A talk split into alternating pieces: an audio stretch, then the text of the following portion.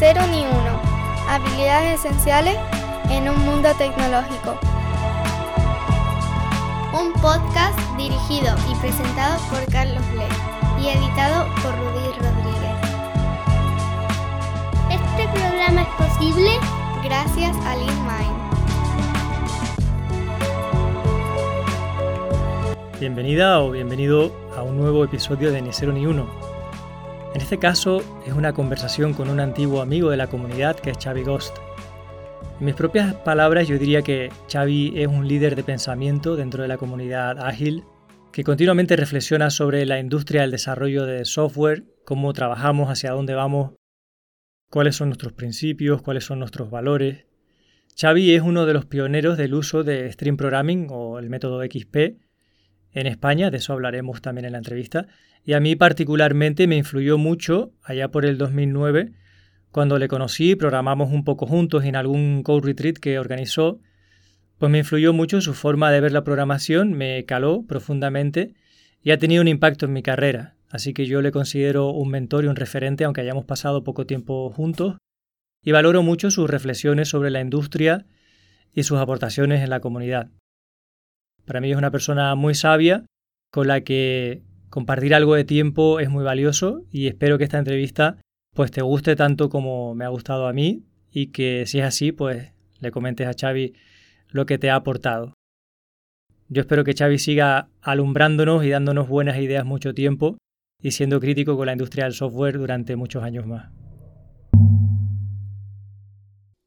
Xavi, es un gran honor tenerte en el podcast después de tanto tiempo que no nos hablábamos y que tú tampoco estabas concediendo mm, entrevistas o charlas que no te estabas exponiendo mucho públicamente, pues que ahora lo hagas en este podcast para mí es un, honor. Así que muchas gracias. Bueno, para mí, para, mí es, eh, lo es también que, que, que, bueno que todavía te acuerdes de mí, que no está mal. Me acuerdo mucho porque a mí y a muchas otras personas de, que estábamos en Agile Spain en 2009 por ahí, cuando, cuando no existía todavía ese movimiento de craftman, crafter, em, pues nos enseñaste cosas, nos diste sobre todo mucho que pensar. Me acuerdo que estábamos haciendo una cata en 2009 en el AOS, ¿no? Y yo puse el guion bajo en una variable o algo así y me decías, ¿tú eso qué es? Porque eso no se puede pronunciar. Y yo decía, no, pero está es la convención de Microsoft, que hay que poner un guion bajo si es una variable privada de la clase y tal. Y, y ahí a mí y a mucha otra gente nos rompiste la cabeza sobre que se, se, trata de programar para que otro ser humano lo entienda y entonces las cosas se tienen que poder leer bien. Y bueno, fue un mundo que descubrimos contigo y siempre te estaré agradecido por eso. Bueno, en, aquel, en aquella época yo lo había, lo había descubierto unos, unos años antes en mi en mi práctica y luego me lo había confirmado, me lo había confirmado algunos autores y, algunas referencias, como Ken Beck sobre todo o, Fowler, y, era un, maldito converso, iba, iba muy loco con ese tema. Para mí era, ¿sabes? Acababa de descubrirlo, acababa de validarlo de alguna manera y pensaba que, que era importante que, que, porque a mí me había liberado hasta cierto punto y pensaba que era importante que los demás, que los demás también entraran dentro de esa, de esa dinámica, ¿no? Porque, porque me parecía que era liberadora, a mí me había liberado mucho en mi práctica, ¿sabes? La había hecho mucho más agradable. Y, bueno, pues, pues lo que es guay para ti lo que es para los demás, se supone, si no eres una horrible. Recuerdo también que uno, quizá mi primer coding yo incluso, lo facilitabas tú y introducías esta idea de, las catas como un kung fu que, que, siempre se me ha quedado y siempre lo he mantenido, ¿sabes? El decir, no, no, no estamos aquí, esto no es un hackathon para terminar un código. Esto es para, para reflexionar sobre cómo lo estamos haciendo y deliberadamente, consensuadamente, pulir nuestra técnica. Y, ese enfoque desde el punto de vista de arte marcial, eh, sobre todo cuando estás entrenándote, Mm, pues también te lo debemos a ti, por lo menos yo lo aprendí de ti y también estoy muy agradecido. Bueno, yo en, aquella época yo tenía un pequeño mashup de, de artes marciales, Star Wars y, cocina y las tres cosas las aplicaba a la programación de una manera o de otra. Pero, pero lo digo un poco de broma, pero creo que es una de las de los motores de aprendizaje es ese aprendizaje cruzado entre disciplinas, ¿sabes? Es, bueno, si, si me vale en esta disciplina, me valen estos conceptos, ¿cómo puedo aplicarlos, si son útiles, cómo puedo aplicarlos a, mi práctica diaria? A lo que yo me dedico mínimo seis, siete, ocho horas al día a hacer. Es decir, si parece lógico que, que si yo me he dedicado un tercio de mi vida a una actividad, eh, tengo que conseguir hacerla significativa, agradable, eh, ¿sabes? Interesante para mí, para los demás, que sea, forme parte de mi vida, ¿no? Porque si no, acabaré odiándola. Y eso siempre me ha dado mucho miedo, ¿no? Acabar odiando la programación, ¿sabes? Eh, fue de eso de lo que me liberó el, el, el aprender XP y ese tipo de cosas. De llegar a odiar, empezaba ya a odiar una cosa que me había dado muchísimo disfrute, ¿sabes? Y empezaba a odiarla. Entonces, volver a recuperar esa... Yo le llamo la alegría de programar, ¿vale? Es, pues, recuperar la alegría de programar, esa energía de me, está apeteciendo hacer esto, me estoy, estoy disfrutándolo, ¿sabes? Me, me, parece que es, que es interesante. Ya que has hablado de XP, mm, ¿qué es para ti Stream Programming y cómo llegó a tu vida? ¿Cómo lo interpretaste ahora, o sea, en aquel momento y cómo lo ves ahora, que seguramente con el tiempo ha ido cambiando? Sí. Eh, yo XP lo descubrí eh, porque en, un Wired, yo, yo compraba el, el, Wired, que lo, traían de Estados Unidos, una librería aquí de Valencia, entonces yo iba todos los meses a por, a por el Wired con un, con un mes de, de, descuento. Eran, pues eso, 99, una cosa así, ¿no? Sería 98, una cosa así. Eh, porque, ¿eh?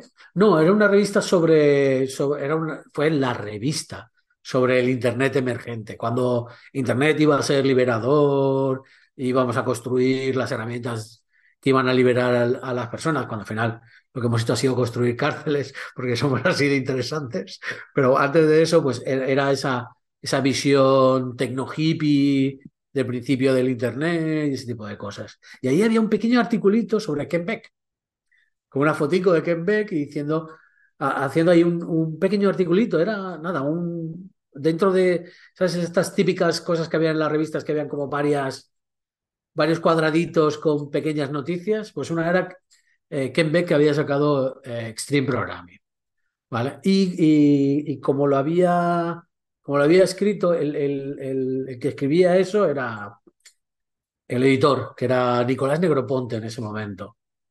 No sé si conocéis a Negroponte, el de... Uf, pues Negroponte es un tío muy interesante. De los principios, de los primeros filósofos de Internet. Y el switch en Negroponte se ha, se ha cumplido. Y bueno, en caso, que él era uno de los santos patrones de Wild. Y estaba muy bien escrito, entonces me llamó la atención y pedí el libro a, a, Amazon Estados Unidos. Entonces no había Amazon por todas partes, solo estaba allí. Y me tardó unos meses en venir. Y primer, primer, el primer libro, Steam Programming, Embrace Change.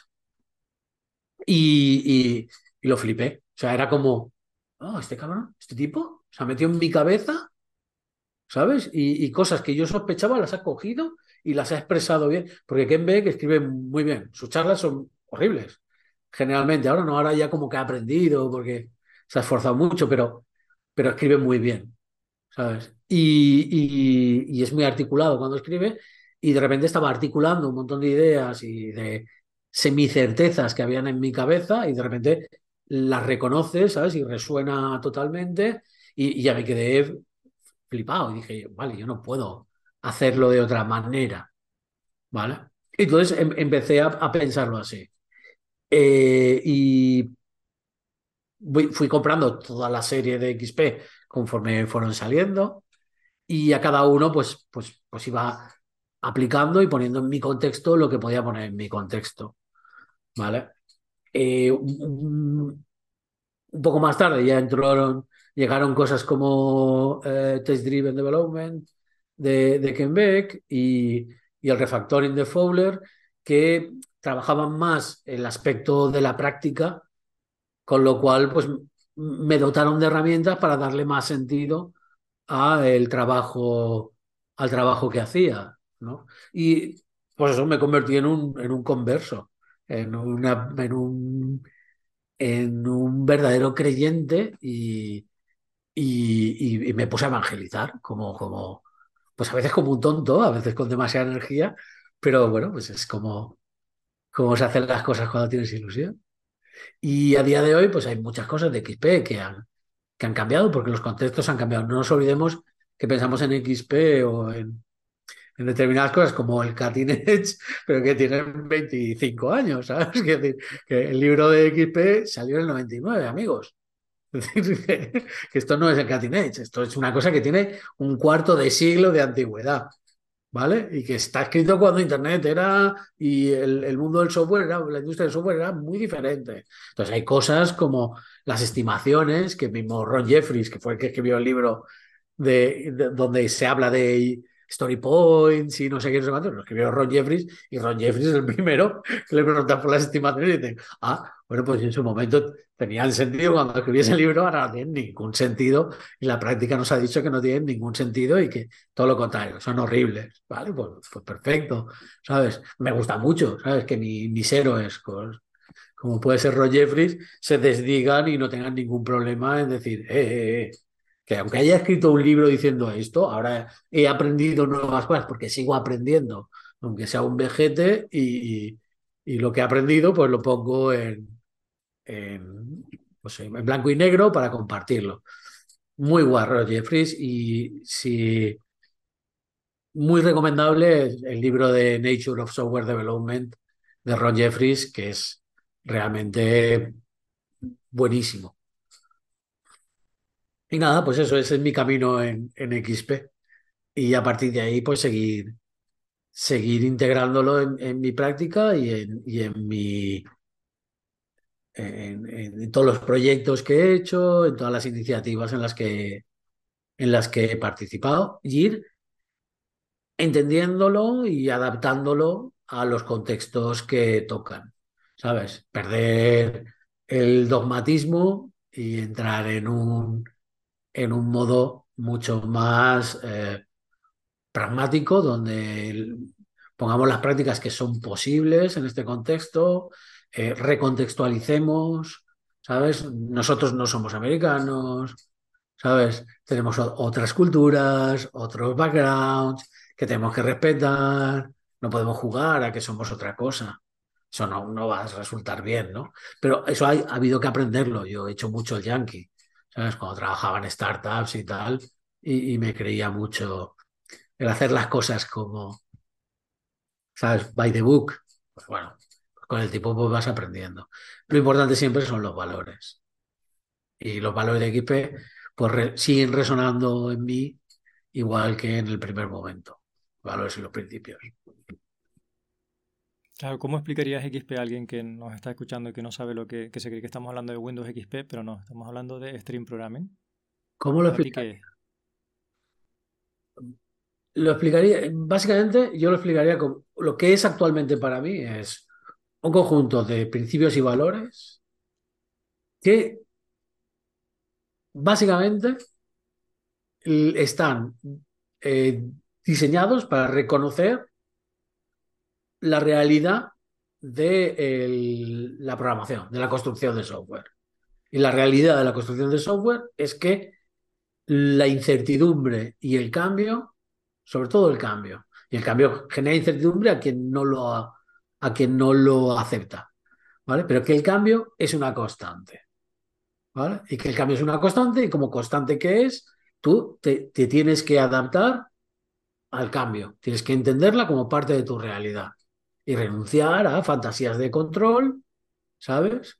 Y estar mucho en la acción, en el contexto, en este momento y en este ahora y menos en el futuro. No sé cómo va a ser el software pasado mañana y centrarte mucho en el trabajo que tienes en este, en este momento. Y se llama Stream Programming porque eh, a mí siempre me ha gustado mucho, porque decidieron, decidieron llamarle Stream Programming porque, porque quería que fuera algo que, que, la industria rechazara. ¿Vale? Entonces, eh, poner la, palabra extremo era algo que eh, la industria americana iba a rechazar, ¿sabes? Y, él lo tenía, lo tenía muy claro, tiene que ser algo que, que le moleste a la industria, porque, porque tiene que ser, él, veía una transformación industrial, ¿vale? Y es curioso porque al final se ha convertido en algo muy asumido por la industria, que a todo el mundo se le en la boca diciendo que hace XP y ese tipo de cosas, pero en, principio lo que quería eso. Pero también le llamó Extreme Programming porque de lo que se trataba no era de, que, de programar en la cuerda floja, lo que se trataba es de hacer extremas las cosas que sabes que funcionan.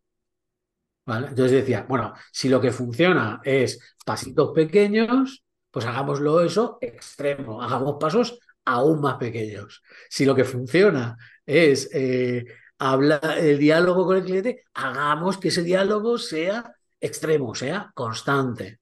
¿Vale? Y en, y en mi práctica siempre he buscado respetar eso, ¿sabes? Buscar la granularidad más baja en todas las cosas y hacerlo de la manera más extrema posible.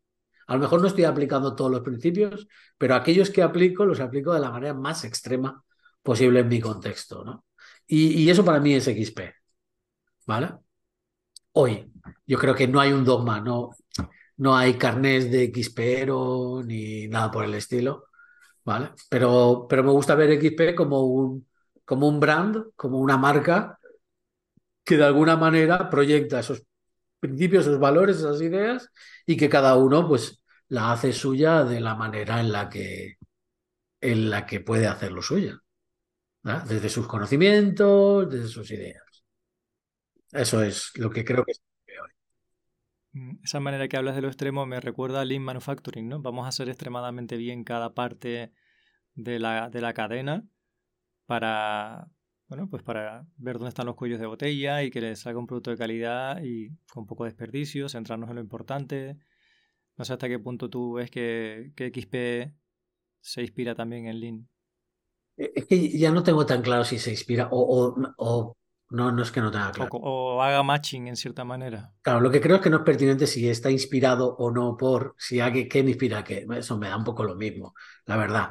Y, lo, que sí que creo es que resuenan, es Que resuenan, que son compatibles, que se retroalimentan, que entender las dos cosas y entender las dos maneras de verlo es completar tu mapa mental de, cómo funciona eh, la industria en general y la industria del software en particular. Y que a partir de ahí y sin dogmatismo, ¿sabes? Coge las cosas que resuenan en ti y en tu práctica habitual.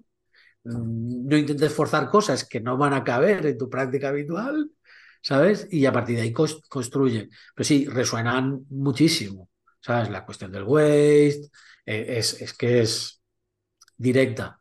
¿vale?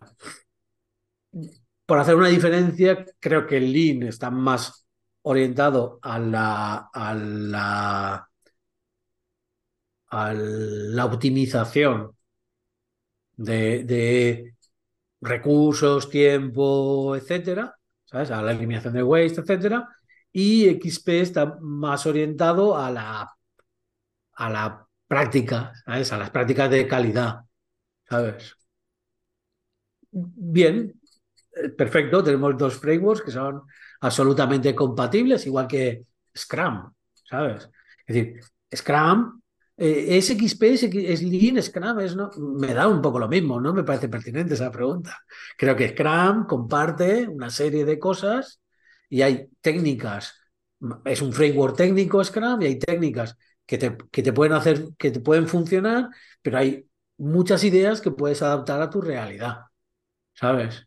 Entonces, bueno, pues, pues combinemos todo ese tipo de cosas para, para, para tener la, mejor práctica posible, que es al final de lo que se trata. Mm.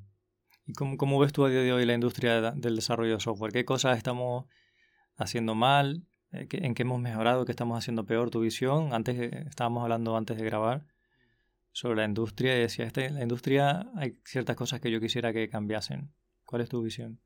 Hay varias cosas que, que, me resultan preocupantes, ¿vale? Preocupantes, bueno, no, preocupantes, no. que me, gustaría que cambiaran, si es que lo has expresado muy bien, no sé por qué utilizo otro término. Una es el, el, que todavía esté tan consolidado el modelo de facturación por horas en la industria.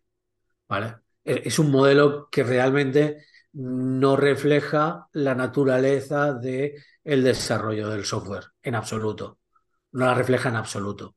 Es un modelo industrial que, que viene de, de, otro espacio y que no, que no, no funciona. Y además actúa como una especie de cárcel, ¿sabes? Porque como, como que cierra mucho las posibilidades, la capacidad de agencia que, que tienen las empresas que quieren proponer otros modelos industriales, eh, lo llevan mucho peor. Y encima eh, es, impacta mucho en otros vicios de la industria, como pueden ser la rotación, eh, ¿sabes? La falta de formación.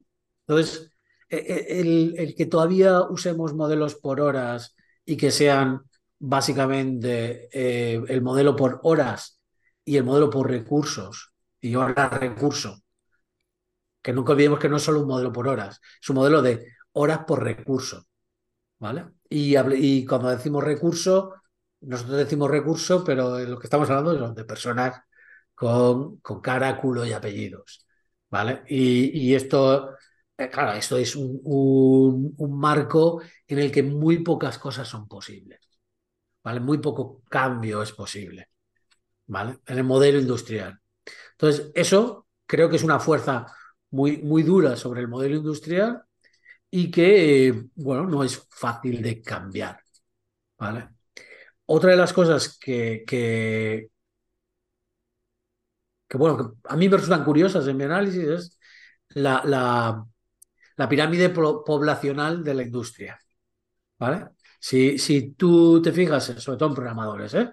no estoy hablando de otros, otras otras posiciones y tal, como gestores de proyecto y cosas así, que, bueno, que podríamos hablar de los necesarios o innecesarios que son, ¿vale?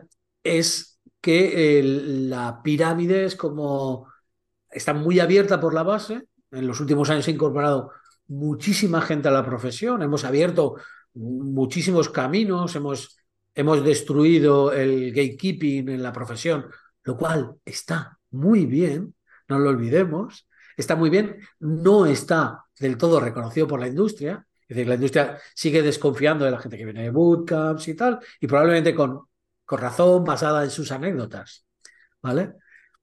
Pero hemos, hemos quitado el gatekeeping, esto está muy bien, pero el gatekeeping em, era malo para algunas cosas, pero también tenía una función en otro sentido, y era que el acceso, pues, eh, eh, estaba, estaba más o menos cualificado, ¿vale? Toda la gente que accedía a la profesión. Que, luego tampoco era real, porque es un, camino de incompetencias en el que todos hemos estado. ¿Vale? Pero, entonces, ¿qué, qué, ha pasado ahora? Que hay muy poca gente, si, si lo piensas, gente que esté programando y que tenga 10 años de profesión, hay muy poca, es un porcentaje muy pequeño de la profesión. No solo es muy pequeño la profesión, sino que además de ese porcentaje hay mucha gente que siempre ha estado en el mismo proyecto, en la misma tecnología, en el mismo modo de hacer, ¿vale? Y e, eso es también muy común. Entonces, ¿qué es lo que tenemos? Tenemos una, una capa de experiencia muy pequeña y que además está muy capturada, porque la industria sigue necesitando ese tipo de conocimiento. Con lo cual, e, esas personas con más experiencia están capturados. ¿Vale? Están ocupados, produciendo, aportando. Y no, y no están ocupándose del resto de la profesión, no están ocupándose de, de estos otros niveles de experiencia, de potenciarlos, de educarlos para que lleguen. ¿vale? Y esto en algún momento yo creo que generará un desgarro. Si además tenemos otra fuerza, que es el, tema de eh, el trabajo eh, menial, ¿no? El trabajo que es, este tipo de trabajo que es solo ensamblado, que no tiene, que no requiere unas altas capacidades, que está muy bien porque es muy necesario, hay mucha gente, pero es un trabajo que cada vez tendrá una tendencia a tener menos valor. Porque hay mucha gente que puede hacer ese trabajo y porque además está muy próximo a algún tipo de tareas que ya se pueden automatizar. ¿Vale? No quiero sacar el tema de la IA porque nos iba a llevar ahí un tiempo y la gente se pone muy loca y dice, es el futuro, es el desastre, es no sé qué. Bueno, a mí me parece, todavía me parece un chiste, pero la automatización es una realidad. ¿Vale? Y algunas cosas que ensayamos ya en la industria hace mucho tiempo, como los generadores de código, como la programación visual, que en su momento tuvieron su impacto y fueron eh, desechadas porque la tecnología en ese momento nos permitía, no, no llegaba tal, pero ahora con, con la tecnología que tenemos, pues yo estoy esperando que salgan este tipo de, de herramientas de ensamblado, de, de diseño visual, ese tipo de cosas. Bercel está haciendo algunas cosas al respecto, ¿sabes? E, esto es una tendencia que sucederá y eso es un factor que tira por, digamos, por debajo y que hará que se rasgue ese tejido, ¿no? En el que se marquen como dos vías muy grandes, una que es difícil acceder, que sería esa vía de más experiencia, etcétera, y luego una vía que es más, y es muy difícil conectar. Una vez se, rompa eso, será muy difícil conectar. Será muy difícil pasar de un, de un tipo de trabajo a otro tipo de trabajo. Será muy, muy, muy complicado. ¿Vale? Entonces, bueno, tenemos ahí una serie de desafíos, sobre todo aquellos que tienen menos experiencia, pues deberían de empezar a pensar ya más en, cómo van a aprender a hacer este otro tipo de cosas y cómo van a adquirir una experiencia que les dé valor y no una experiencia que solo sea su capacidad productiva. ¿vale? Actual. Porque eso en algún momento se lo arrebatará la, la automatización. Es, es evidente que pasará. No sé cuándo, ¿eh? No soy, pero es evidente que acabará, acabará pasando. ¿Vale? No, no podemos. Son cosas diferentes, no podemos asumir los mismos costes para un tipo de trabajo que otro, ¿sabes? Y ahora lo estamos, lo estamos asumiendo. Entonces, la industria ahí, en algún momento, se generará ese, ese gap. Eso me preocupa. ¿Vale? Y, eso, me preocupa también cómo estamos formando a estas nuevas generaciones de profesionales, ¿no? Que los estamos dejando un poco a su aire, ¿sabes? Haciendo, pues eso, lo que pueden, cuando pueden, generando experiencia en los proyectos. Y vendrá mucho, mucho programador experto que me dirá, pues así empecé yo y ahora mira, estoy aquí. Ah, chico, pues sí, eso fue en los 90. Hermano, relájate, ¿sabes? Estamos en otro momento, la gente tiene otra cultura, parte de otras cosas, le interesan cosas diferentes. Tenemos, somos nosotros, nosotros, en, este, en, el regalo intergeneracional que es la cultura, ¿sabes? Somos la generación anterior la que tiene que hacer ese regalo. Somos nosotros los que tenemos que adaptarnos y, entender nuevas maneras de transmitir el conocimiento a la siguiente generación. No exigirles que adquieran los conocimientos por la vía en que nosotros lo hicimos, que es, si os paráis a pensarlo, ridículo. Bueno, pues son esos tres factores los que me preocupan hoy de la industria. ¿Cómo arreglarlo? No lo sé. Habrá que ensayar un montón de maneras nuevas. Y esto también me preocupa. Veo muy pocos ensayos. Veo muy pocas uh, propuestas nuevas eh, de otras maneras de hacer, de otras maneras de tal. No, no, no lo veo. No lo veo ni, ni siquiera en el mundo startup, ¿eh? que es el que puede arriesgarse más este tipo de cosas. Al final, las startups están actuando como si fueran una del IBEX 35. ¿Sabes? Quieren que sea predecible el trabajo que van a hacer, los costes, y te piden eh, encerrado, ¿sabes? Eh, no, no, lo entiendo, ni siquiera están buscando otros modelos, aspiran a contratar a su propia gente en vez de, ¿sabes? En vez de apoyarse en otras empresas, no lo sé. Creo que, creo que se está ensayando poco, creo que se está ensayando poco. Sí, hablábamos fuera de grabación que el marco nacional, en cuanto a leyes, por ejemplo, también te restringe bastante la cantidad de experimentos que puedes hacer. O sea, es que quizá no estamos en el sitio más favorable para experimentar y luego la, la tensión del mercado, ¿no? El mercado aprieta, aprieta la, la, rosca todo lo que puede y te asfixias y si te descuidas, tienes que andar con mucho cuidado para hacer esos experimentos. Sí, pero, pero ¿sabes qué pasa? Que eh, eh, esto es, es curioso, porque los que podemos permitirnos experimentar no lo necesitamos. Y los que lo necesitan, necesitan que se haga esa experimentación, no se lo pueden permitir. ¿Vale? Entonces, de alguna manera, tendremos que ser conscientes de que somos la misma cosa. ¿Sabes? Y, hacerlo de manera que esto, que esto funcione. No sé, cómo, no sé cómo será, pero que tenemos que aproximarnos de alguna manera y aproximarnos no desde el paternalismo, no desde el ser mentores, no, sino desde, eh, eh, estamos en el mismo barco, tenemos el mismo problema, pertenecemos a la misma industria, somos lo mismo. El hecho de que no te engañe el hecho de que yo lleve 20 años haciendo esta mierda, soy igual que tú que llevas un año haciendo esto, ¿sabes? Y entendernos así y, poder asumir este tipo de retos. Y todo pasa, pues como siempre, porque haya gente que tiene el privilegio que empiece a ceder su privilegio. De alguna manera, no sé, es el, es, el motivo del siglo. El siglo XXI estará, estará marcado por, por la conciencia del privilegio. ¿Y qué haces con él? Si te lo quedas, si lo compartes, ¿qué haces con él? Que no digo que una cosa esté mejor o peor, ¿eh? pero que hoy ya nadie puede ignorar el privilegio. Tienes que hacer a knowledge de tu privilegio y decidir seguir así o, no. ¿Vale? Pero ya nadie puede ignorarlo, ya no hay excusas a ese respecto. Mm. Por eso llevamos años enseñándole a la gente que aprendan técnicas de base que son perennes o que van a tardar mucho en caducar, como XP que hablábamos, el saber hacer bien el software, el saberse comunicar y no tanto esa fiebre que hay por aprender siempre el último framework o la otra última librería. Y en este sentido, en formación es donde tú has hecho cosas muy remarcables y experimentos sociales incluso muy interesantes, los que me gustaría que nos hablases un poco. Eh, el primero que yo conocí, que fui alguna vez por allí cuando estabas en el barrio del Carmen, fue la Cova, la cueva, y luego la de Vescola, y me encantaría que nos contases un poco esa experiencia, Chávez.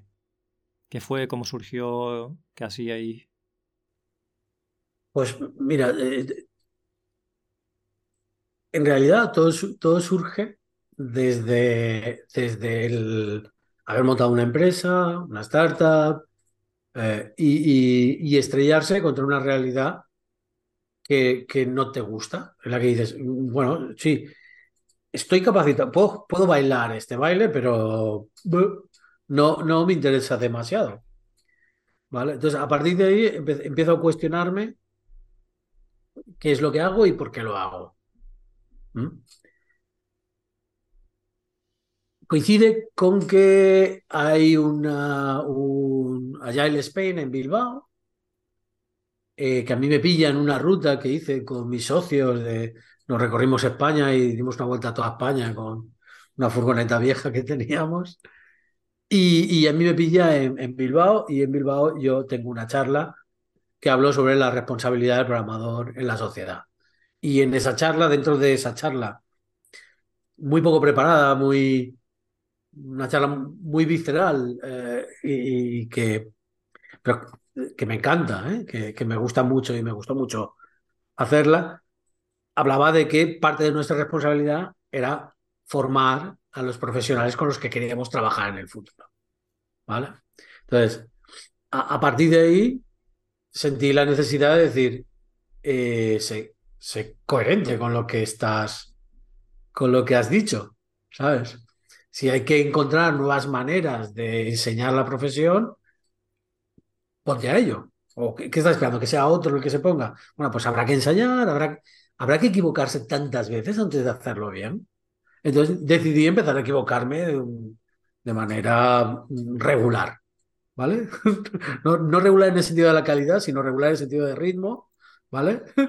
En cuanto a, en cuanto a calidad, yo me equivoco bien, me equivoco muy fuerte cuando me equivoco, ¿vale? Y es lo que pretendo porque así mi aprendizaje es mayor. Entonces, eh, fue un, empecé una relación de doble aprendizaje. Por un lado, yo estaba enseñando a otros a programar y yo estaba, ellos me estaban enseñando a enseñar a programar, ¿vale? Entonces, era una relación como de doble aprendizaje.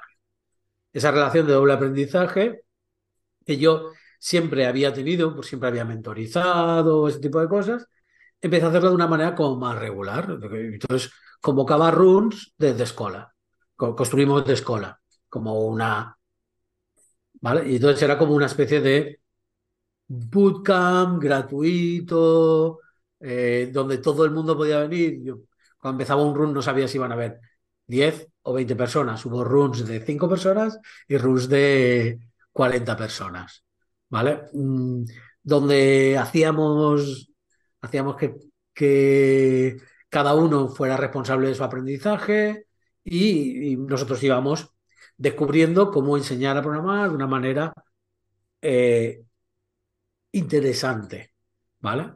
Para que generar un pequeño, o sea, implantar como un pequeño sistema operativo dentro de estas personas con una serie de conceptos muy básicos, casi todo eran reglas, eh, reglas muy básicas y, y, en el precepto de tenéis que respetar la regla hasta que la entendáis y os la podáis saltar, ¿sabes? Entonces, siempre desde, desde ahí cada vez quitando, quitando menos autoridad o, quitando la autoridad del proceso, trabajando ese tipo de cosas, aprendiendo yo a, a, ser menos autoritario, luego caes en el paternalismo, que es otra, otra proyección diferente de lo mismo, ¿vale? Y, y, y, vas generando. Y pues, pues hicimos como ocho, nueve generaciones, algo por el estilo. Y es algo que yo he seguido haciendo en mi práctica habitual. Ahora donde estoy, pues genero una especie de escuela también, donde cojo a gente y los formo durante unos meses. Y los formo en la práctica, ¿eh? no los formo en la teoría, sino en la práctica. En que sean capaces de hacer cosas. Y sobre todo que sean capaces de hacer cosas en común. ¿Vale? Yo, una de las pocas cosas que tengo muy claro es que hacer software es un acto social y como tal hay que tratarlo. ¿Vale? Entonces, para mí es mucho más importante que sepan gestionarse, autogestionarse en, en esa parte, que el conocimiento que tengan, que conocimiento se adquiere, conocimiento se adquiere. No estamos mandando cohetes al espacio, eh, ¿sabes? Estamos haciendo cosas relativamente simples, seamos sinceros. Entonces, el conocimiento eh, se adquiere, con el tiempo se adquiere. Lo que es más difícil es adquirir un marco mental, un modelo mental que les permita lidiar con lo que yo creo que es la naturaleza del software, que es una naturaleza puramente social. Software lo hacemos entre muchas personas. Entonces, si no funciona la relación entre esas personas, no va a funcionar el software, no va a funcionar. Ley de Conway llevada al extremo. ¿Vale? Entonces, eso es mi experiencia.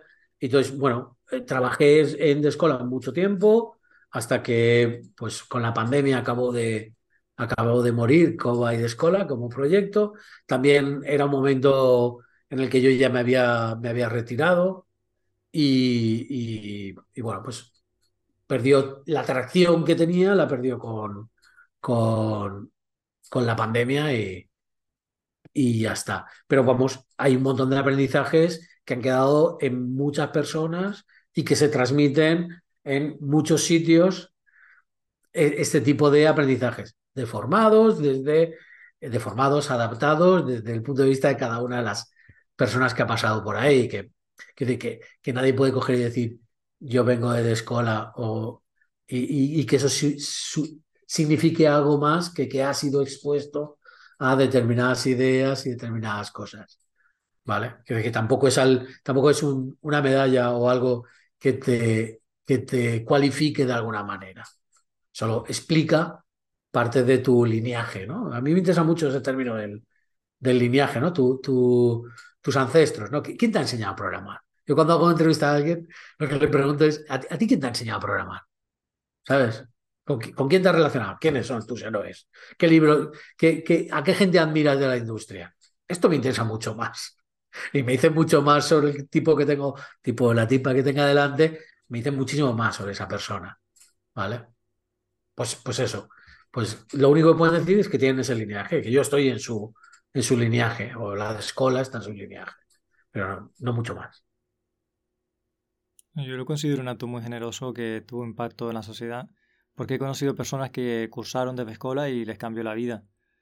Y, lo, y hablas con ellas o con ellos años después y están tienen esa mentalidad de lo que implica construir software y se les nota el cariño de haber tenido esa experiencia en Devescola, o sea que a mí me parece un proyecto genial.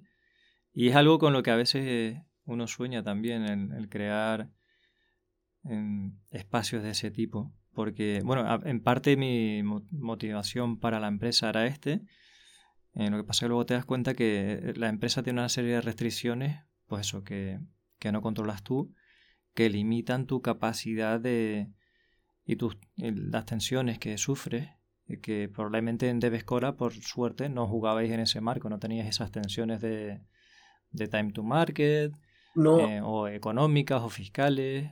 Claro. Ese tipo de cosas. No había ningún tipo de estructura legal al respecto.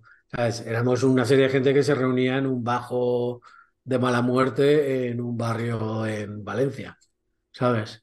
Y entonces no había ningún tipo de estructura y yo tenía el privilegio en ese momento de tener dinero y poder dedicarle tiempo a esto, ¿sabes? Y pues, pues, pues bueno, pues ya está.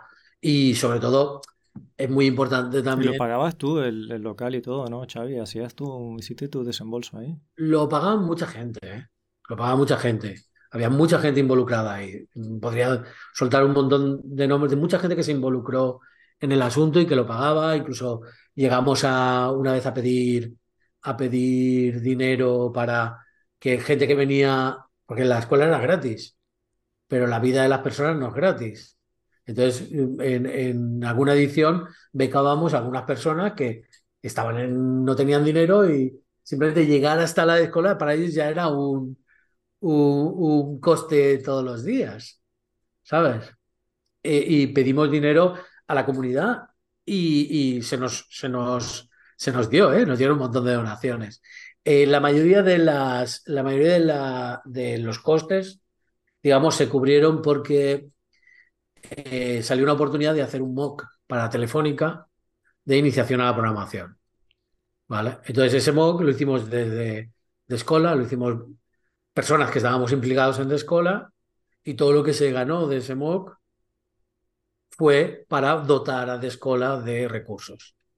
¿vale? Entonces, no, no fui yo, soy la cara más visible, pero, pero fueron un montón de gente ¿vale? que participaron en este proceso y luego incluso hubo otro MOOC.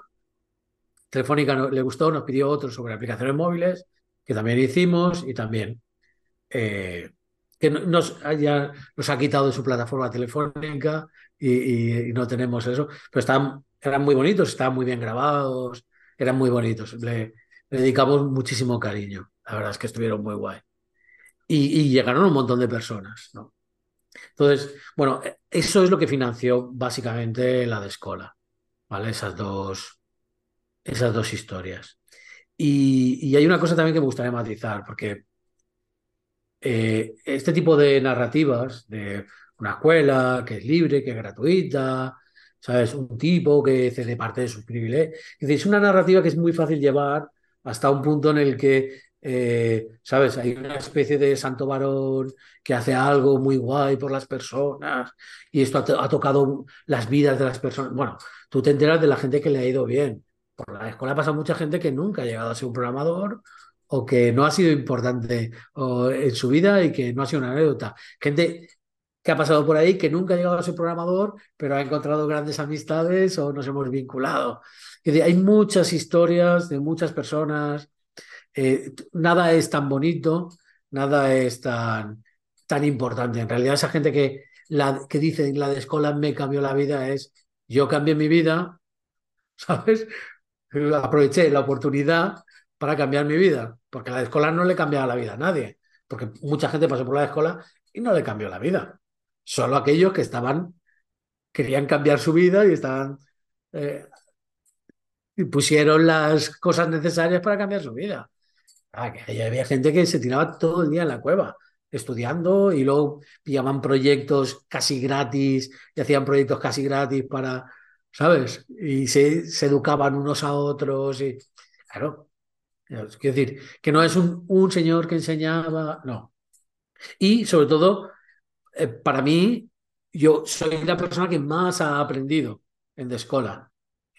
Es decir, nadie ha aprendido más que yo en de escuela. ¿Vale? Que, yo me he educado con de escuela. ¿no? no es una cuestión de dar, es una cuestión, es si yo hacía un run tras otro, no era porque yo sea una persona súper noble y un santo varón, que no lo soy, soy guay, pero no lo soy. No soy un santo varón, también soy un tipo horrible muchas veces, ¿vale? Era porque yo estaba sacando un beneficio importante, emocional e intelectual de ese proceso. ¿no? Olvidemos que no hay, no hay héroes ni santos, nada por el estilo. Es importante eso.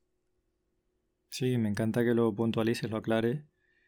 Y lo has mencionado varias veces en esta conversación de que la responsabilidad de quien aprende la pones en la persona que aprende. Mm, es algo que en los primeros, primerísimos episodios de este podcast yo contaba, me cayeron algunos palos por eso, pero lo, de una manera un poco implícita lo has estado citando a ti. ¿Cómo, ¿no? ¿Cómo ves esa figura de aprendizaje? Es, es, es, lo que creo. Creo que el, aprendizaje, el responsable del aprendizaje es la persona que aprende. Es más, es, y de, de hecho, es las personas que están aprendiendo. Y ahora lo matizaré, pero por, entrar en, lo que has dicho directamente. Yo solo soy una herramienta. Una herramienta que yo intento que sea la herramienta más eficaz posible, eh, estar, tener la máxima disponibilidad, ser una muy, muy, muy buena herramienta. Pero yo no dirijo el aprendizaje de nadie. Yo soy una herramienta. Yo aconsejo y dejo que lleven adelante. Y ellos ceden parte de su control, pero están han cedido el control, pero no la responsabilidad. ¿Vale? Ceder el control no es ceder la responsabilidad. Tú me cedes el control porque confías en mí, ¿vale? Pero yo no tengo la responsabilidad de que esto te salga bien, primo. Ni, ni, ni de lejos tengo esa responsabilidad. La responsabilidad última es tuya. Tú me cedes el control. Y yo intento ser la mejor, con ese regalo que tú me haces, intento ser la mejor herramienta posible. Bueno, pero ya está.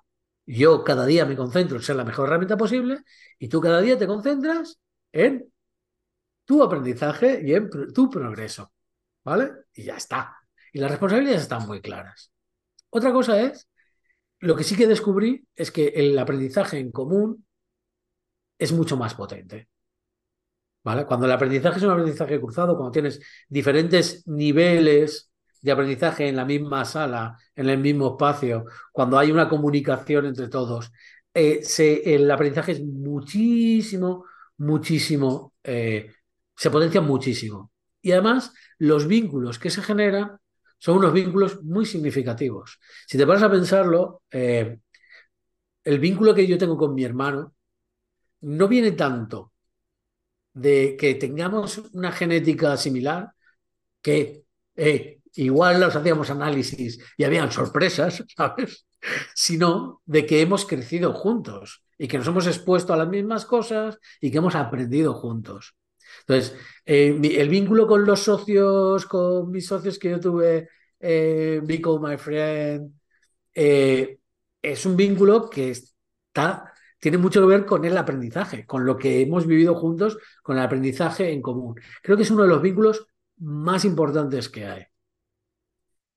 Entonces, el aprendizaje es una oportunidad muy interesante para generar vínculos nuevos, para entenderse mucho, porque cuando tú estás aprendiendo eres vulnerable, tienes que acceder el control, ¿Sabes? Hay, mucho que aprender, mucho que aprender sobre tu ego, sobre cómo manejas la frustración, sobre cómo te relacionas con los demás, cómo evitar la competición, porque mucha gente que está aprendiendo en el mismo entorno acaba compitiendo y eso no tiene ningún sentido, ¿sabes? Entonces, el, aprendizaje es un, es un entorno muy guay para trabajar cosas importantes en tu vida profesional, que serán muy importantes en tu vida profesional y personal. Y es que de hecho los errores que cometes en la vida mm, puedes verlos que no son errores, que son lecciones de aprendizaje. O sea, todo lo mismo que has dicho ahora sobre aprender, lo puede llevar a, cometer errores. El concepto de error, o sea, una de, uno de mis, de mis, de las filósofas que, que, admiro muchísimo, que es Rihanna, eh, eh, lleva, lleva un tatuaje que dice nunca una equivocación, siempre un aprendizaje o algo por el estilo. ¿Vale? Que quiere decir algo por el estilo, lo lleva tatuado en, en, el pecho, ¿no? Pues, pues, es un poco así. No, nunca un error, siempre un aprendizaje. Pero, pero lo puedes formular como nunca un éxito, ¿eh? Cuidado. hay que tenerlo así de claro. Nunca un éxito, siempre un aprendizaje. ¿Vale? Entonces, pues, pues, sí, creo, creo que es importante entender las cosas en términos de eh, bueno, malo, este tipo de cosas. Es, yo, a mí se me, se me van antojando cada vez más ridículas. Algunas cosas que en su momento yo pensé que tenían un gran impacto en mi vida, eh, luego no lo han tenido, y algunas cosas que pensé que no iban a tener apenas impacto en mi vida, pues han tenido un impacto increíble, ¿no? Entonces, bueno, eh, dejemos que, eso lo juzgue el tiempo y, entendamos que la experiencia es la que tiene valor por sí mismo. El impacto de eso es, es muy circunstancial, depende de muchas cosas, ¿sabes? Entonces, eh, me lleva un poco a que la experiencia tiene que merecer la pena también, ¿vale? Que esto es una cosa que también me gusta mucho trabajar. El, término este bootcamp, que viene de lo militar, ¿no? Este aprendizaje en el que hay que sufrir para, para aprender y, todos esos mensajes de la letra con sangre entra y el no pain, no gain, me, me parecen pura basura. ¿Vale? Yo creo que las cosas tienen que ser dulces y agradables y que entonces tienen todo el sentido, ¿vale? Y que el aprendizaje tiene que ser una experiencia eh, positiva, que no quiere decir que todo el rato estés sonriendo y como si estuvieras en las nubes, no, habrá momentos muy chungos, ¿sabes? De, frustración, de eh, me siento fatal, de síndrome de impostor y de tal. Pero eh, eso es bello y tiene que ser, el aprendizaje tiene que ser dulce. Y, tú, y tienes que poder pasar por esos momentos porque tienes un soporte de las herramientas y los compañeros, ¿sabes? Suficientes para que eso. Yo no creo que las cosas tengan que ser difíciles para que tengan valor, todo lo contrario. Creo que las cosas que tienen valor, y aquí me voy a poner en modo un poco hippie, son aquellas que van desde el amor, ¿sabes? Desde el amor a tu profesión, a las personas, y eso no quiere decir que estemos enamorados, que estemos, ¿sabes?, oliendo flores todo el día. No, no, no. Quiere decir que hacemos las cosas con, ese, con esa pasión sincera por los demás, por lo que hacemos. Y entonces salen cosas increíbles, extraordinarias, y que encima se monetizan mucho mejor. yo lo creo así. Me encanta cómo lo expresa. La persona esta que comentabas antes que lleva un montón de años en el sector pero que siempre ha hecho las cosas igual y está como atrapada por la industria, ¿cómo puede desaprender? En general, ¿cómo se desaprende? Yo no sé cómo se desaprende. A ver, primero, cuestiono mucho la necesidad de que esa persona tenga que desaprender o tenga que transformarse. Perdona, está en el sitio donde está. Le ha costado años de su vida, muchísimo esfuerzo, etc. Y a veces tenemos cierto tufillo elitista de, ah, no, pues es un tío que está haciendo las cosas como se hacían hace 20 años, es un dinosaurio y nosotros eh, somos mejores y él debería de ponerle más pasión a su profesión y no, no, no, perdona. Respeto, amigo, respeto. ¿Vale? Que hay gente que sí, habrá construido una catedral, pero ahí está la catedral, dando dinero todos los, todos los días y, eh, cuidado, respeto. ¿Vale? Sí, sí, sí, es una mierda de código y no tiene Ya, ya, ya, pero está ahí todos los días funcionando y es, esa empresa nos ha caído y, siguen ganando dinero. Son, son, unos cutres, sí, sí, sí, lo que quieras, pero ahí están, ¿eh? Es decir, poca broma. Entonces, no creo tampoco que tenga que cambiar. Otra cosa es si él quiere cambiar. Otra cosa es, eh, ahí ya entra una, una, parte como más compasiva. Quiero decir, es, yo, yo lo, lo entiendo, lo empatizo con él, creo que se merece todo el respeto del mundo, y si él está interesado en, en, cambiar, mm, cuenta conmigo, amigo, y yo tengo algunas técnicas que me han permitido a mí ir evolucionando también y, y ayudar a otros a evolucionar a ese respecto. ¿Vale? Eh, pasemos por, por ahí primero. Luego, desaprender, desaprender que para mí es algo, es algo básico. En, esta, en esta movida que yo tenía con las artes marciales y todo eso, yo, hay, hay un libro que, que, a mí me gusta mucho, que es el, el Tao del Jet Kundo de, de Bruce Lee, ¿vale? Porque Bruce Lee, no sé si lo sabíais, pero era, era, era licenciado en filosofía y era una persona bastante inteligente y ese libro es un libro muy interesante. Es un libro que habla de artes marciales, habla de, del Jet Kundo, pero habla de que el cambio es una constante, de la adaptación, del no estar pegado a los dogmas, eh, y, y, habla precisamente de eso, de liberarse, de darse la mayor agencia posible a la, desaprendiendo, ¿sabes? Y desaprendiendo no quiere decir olvidar o rechazar las tradiciones o los conocimientos que ya tienes. No, no, no, no, no, no, no. No tienes que olvidar eso. Tienes que dejar de considerarlos el dogma.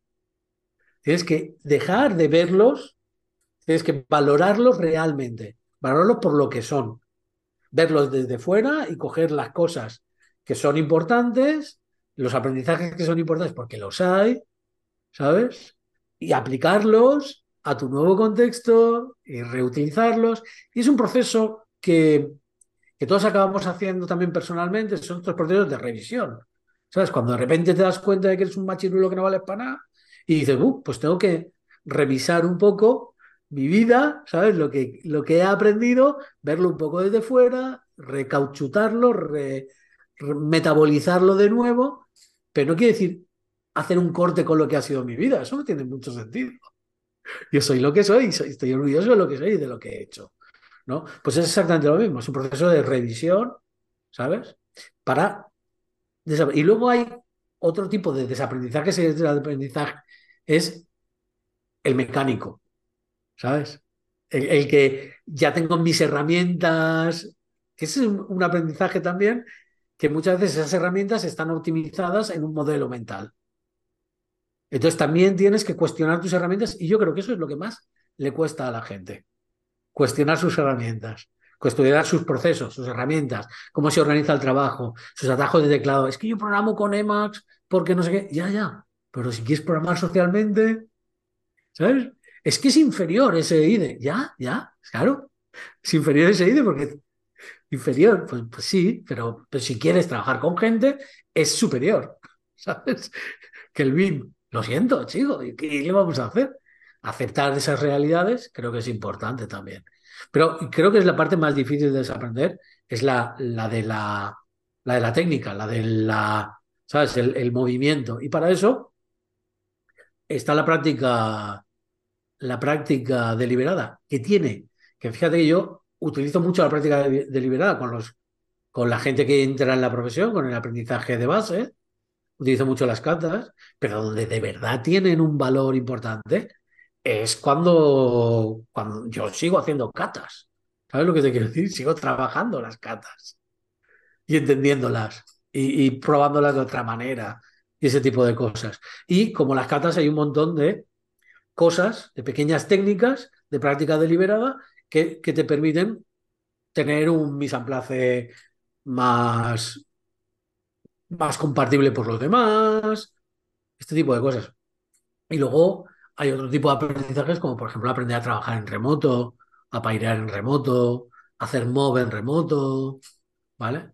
Que son trabajos difíciles. Nosotros hemos hecho un trabajo súper, súper duro con esto, con el pairear en remoto y, y hacer mobs en remoto. Hemos hecho un trabajo muy consciente y, y, seguimos haciéndolo y eso nos da, da muchos frutos.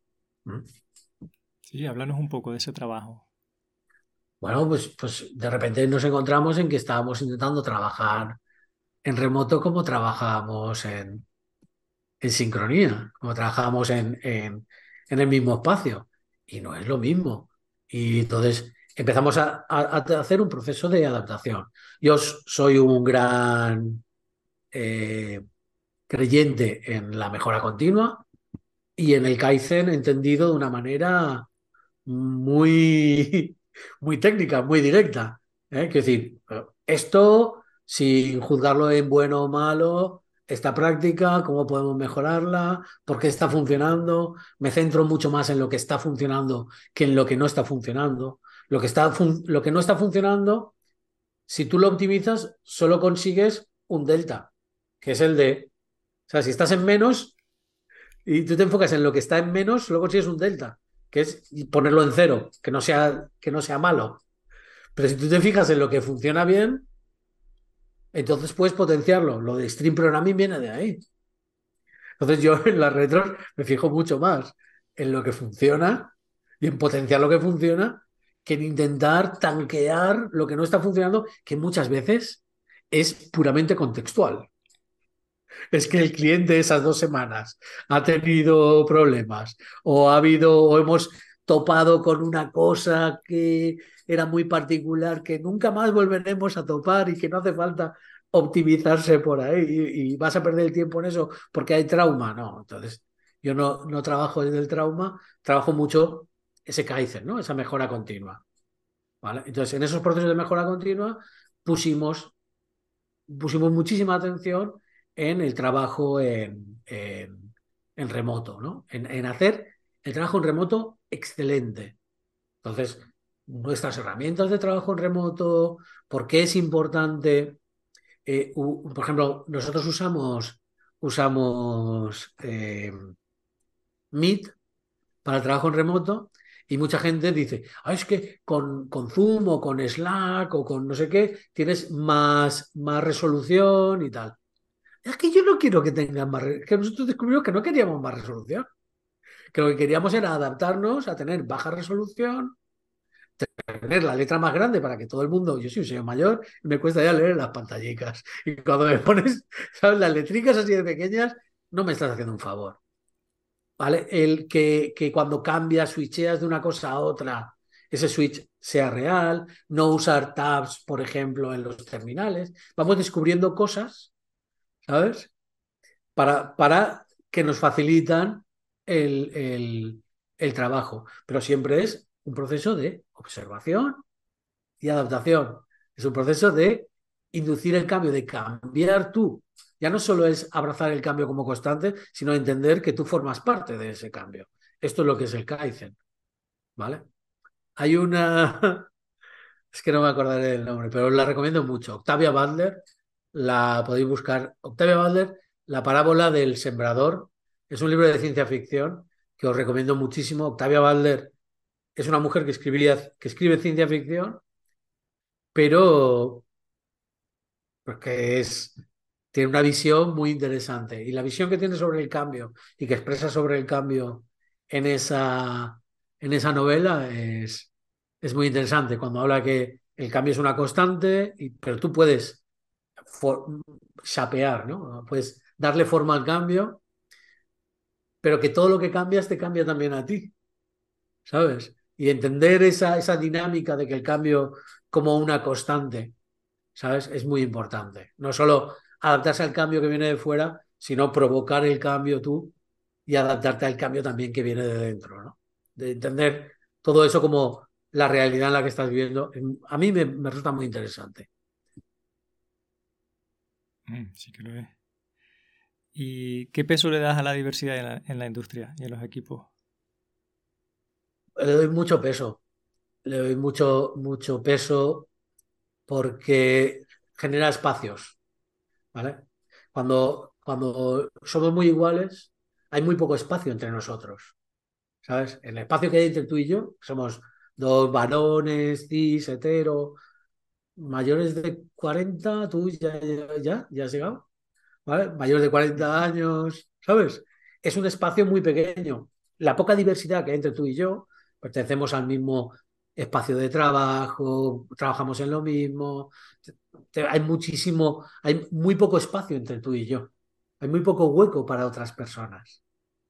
Pero si tú, si en vez de estar hablando contigo, estoy hablando de una mujer racializada de 20 años, el espacio que se genera, si nos estamos tratando con respeto, si nos estamos tratando como iguales, y no, no nos estamos tratando de una manera jerárquica, el espacio que se genera es inmenso, es muy amplio, cabe mucha gente ahí dentro. Y eso es muy interesante, porque mucha gente es muchas ideas. Muchas ideas es mucho conflicto. Y el conflicto es algo que es generativo. conflicto hay que entenderlo. Yo no entiendo conflicto como algo que no sea generativo. El concepto de conflicto generativo, buscarlo por ahí, pero es algo que se, está trabajando mucho últimamente. Y es que el, conflicto es un motor muy importante de aprendizaje. El conflicto es vida. El conflicto no es algo, no es algo negativo. El conflicto es algo muy positivo. Entonces, tenemos que entender el conflicto, abrazar el conflicto, saber gestionar el conflicto. ¿Sabes? Un espacio seguro es un espacio donde hay conflicto. No es un espacio donde no hay conflicto. Un espacio donde no hay conflicto es una cárcel. Es un. ¿Sabes? Es la mediocridad. Es, un espacio vacío. Es un espacio donde eh, es el mínimo común múltiplo de cada personalidad.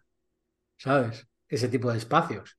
No, no, no. Yo quiero un espacio donde yo pueda soltar todo lo que yo soy, todo el freak que hay y lo puedo hacer con tranquilidad, porque sabiendo que de vez en cuando pisaré algún callo, ¿sabes? Pero que tenemos las herramientas para decirnos las cosas, gestionar eso, ¿sabes? Y, aprender unos de otros y, yo creo que eso es, es muy, muy importante.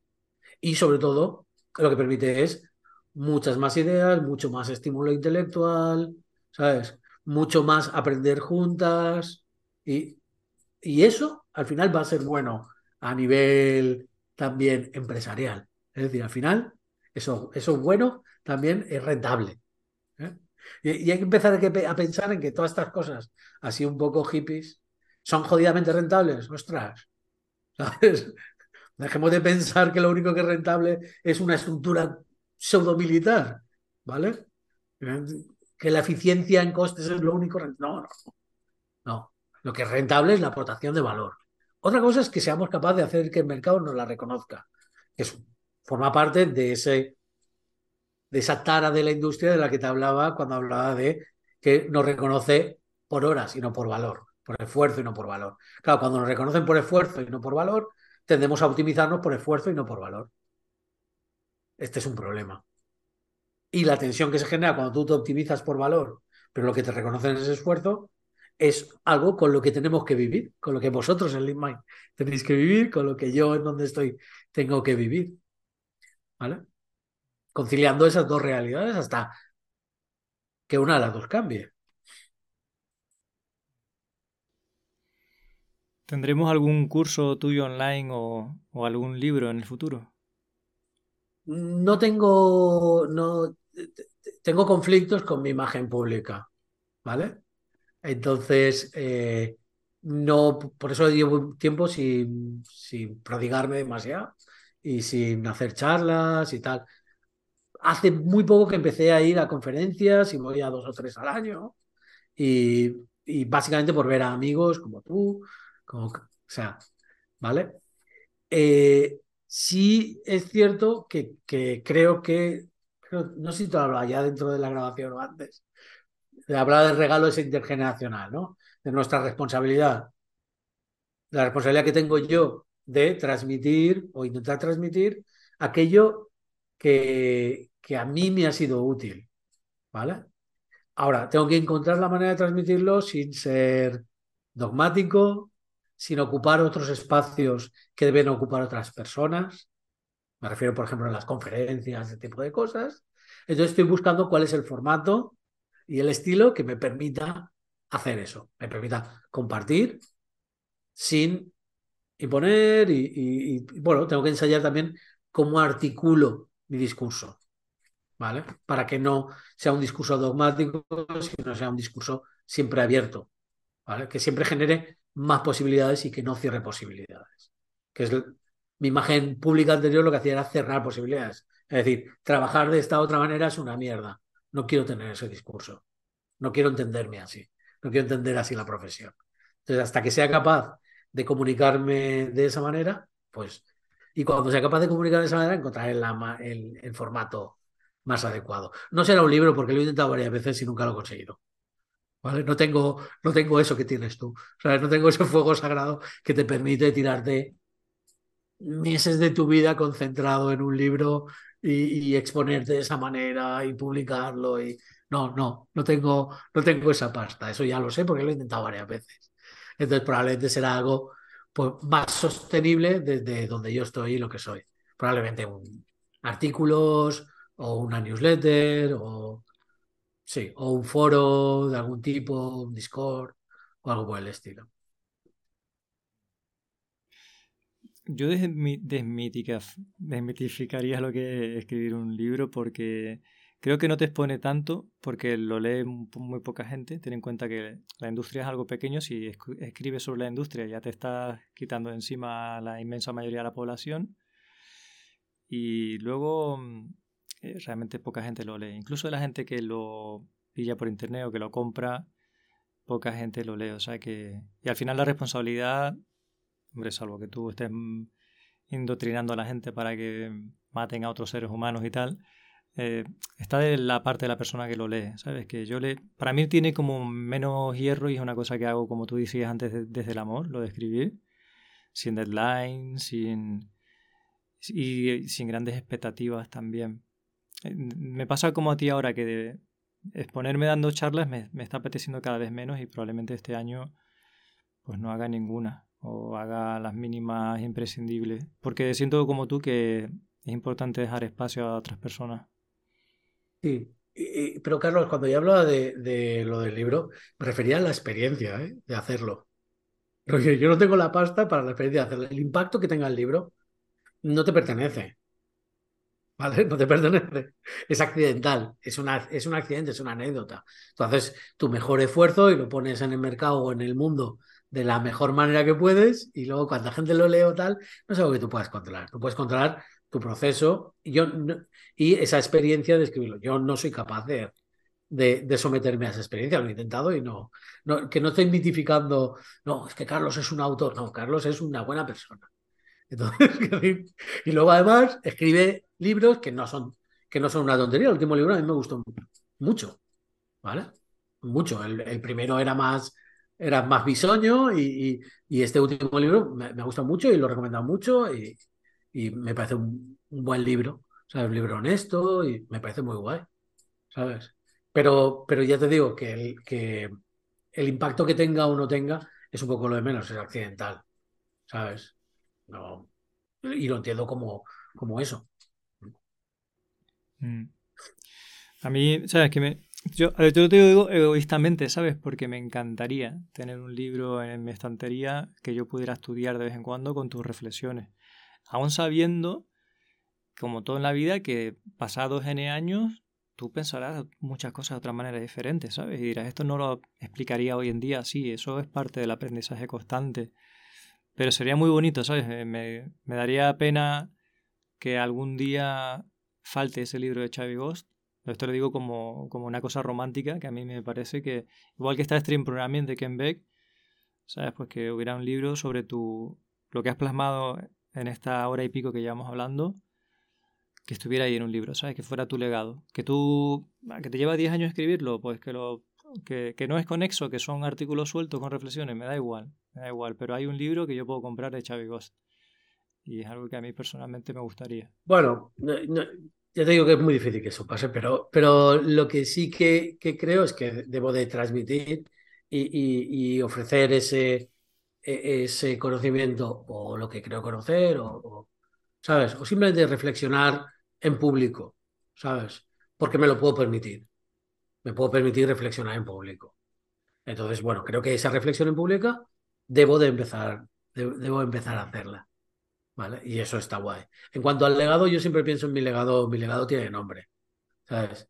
Mi legado se llama Marta, se llama Alba, se llama Amanda, se llama eh, Pedro. Mm, es la gente con la que Marcos, con la gente con la que he trabajado, que me ha sufrido, ¿sabes? Que me ha enseñado, ese es mi legado.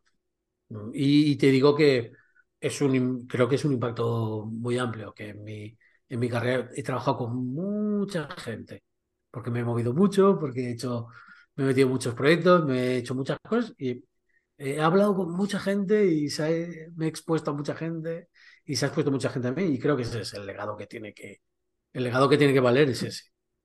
Las relaciones con los demás, ¿no? Lo que, sea, lo que has vivido. Las relaciones, las relaciones, al final es el, motor, ¿no? De, las cosas. Bueno, mm. ¿cómo vamos? Yo estoy un poco ya agotado. No, no, sí, sí. paramos, paramos. Porque es que título le ponemos a este? Estar horas. Cualquiera que me conozca lo sabe. Yo puedo estar muchas horas. O puede acabar, tú puedes acabar deshidratado, yo me voy deshidratando y voy diciendo más Pero también hay que respetar a las personas que luego oigan esto y digan, bueno, vale, va, ya tengo bastante. Nosotros vamos a hacer tres horas casi aquí ya juntos. Em, ¿Qué título le ponemos a este episodio? Oh, no lo sé, ¿le pones título a los episodios?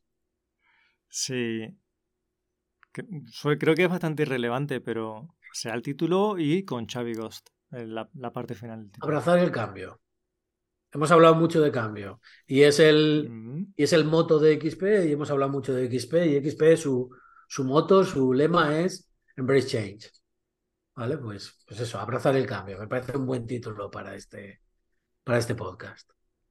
Pues, oído cocina. Sí, incluso hemos hablado de, de mi cambio personal, de tu cambio personal, de, cómo cambia la sí, creo que es creo que es un buen título para este podcast. Genial. Mm, gracias sinceramente de corazón por este tiempo. Gracias a ti. Morico.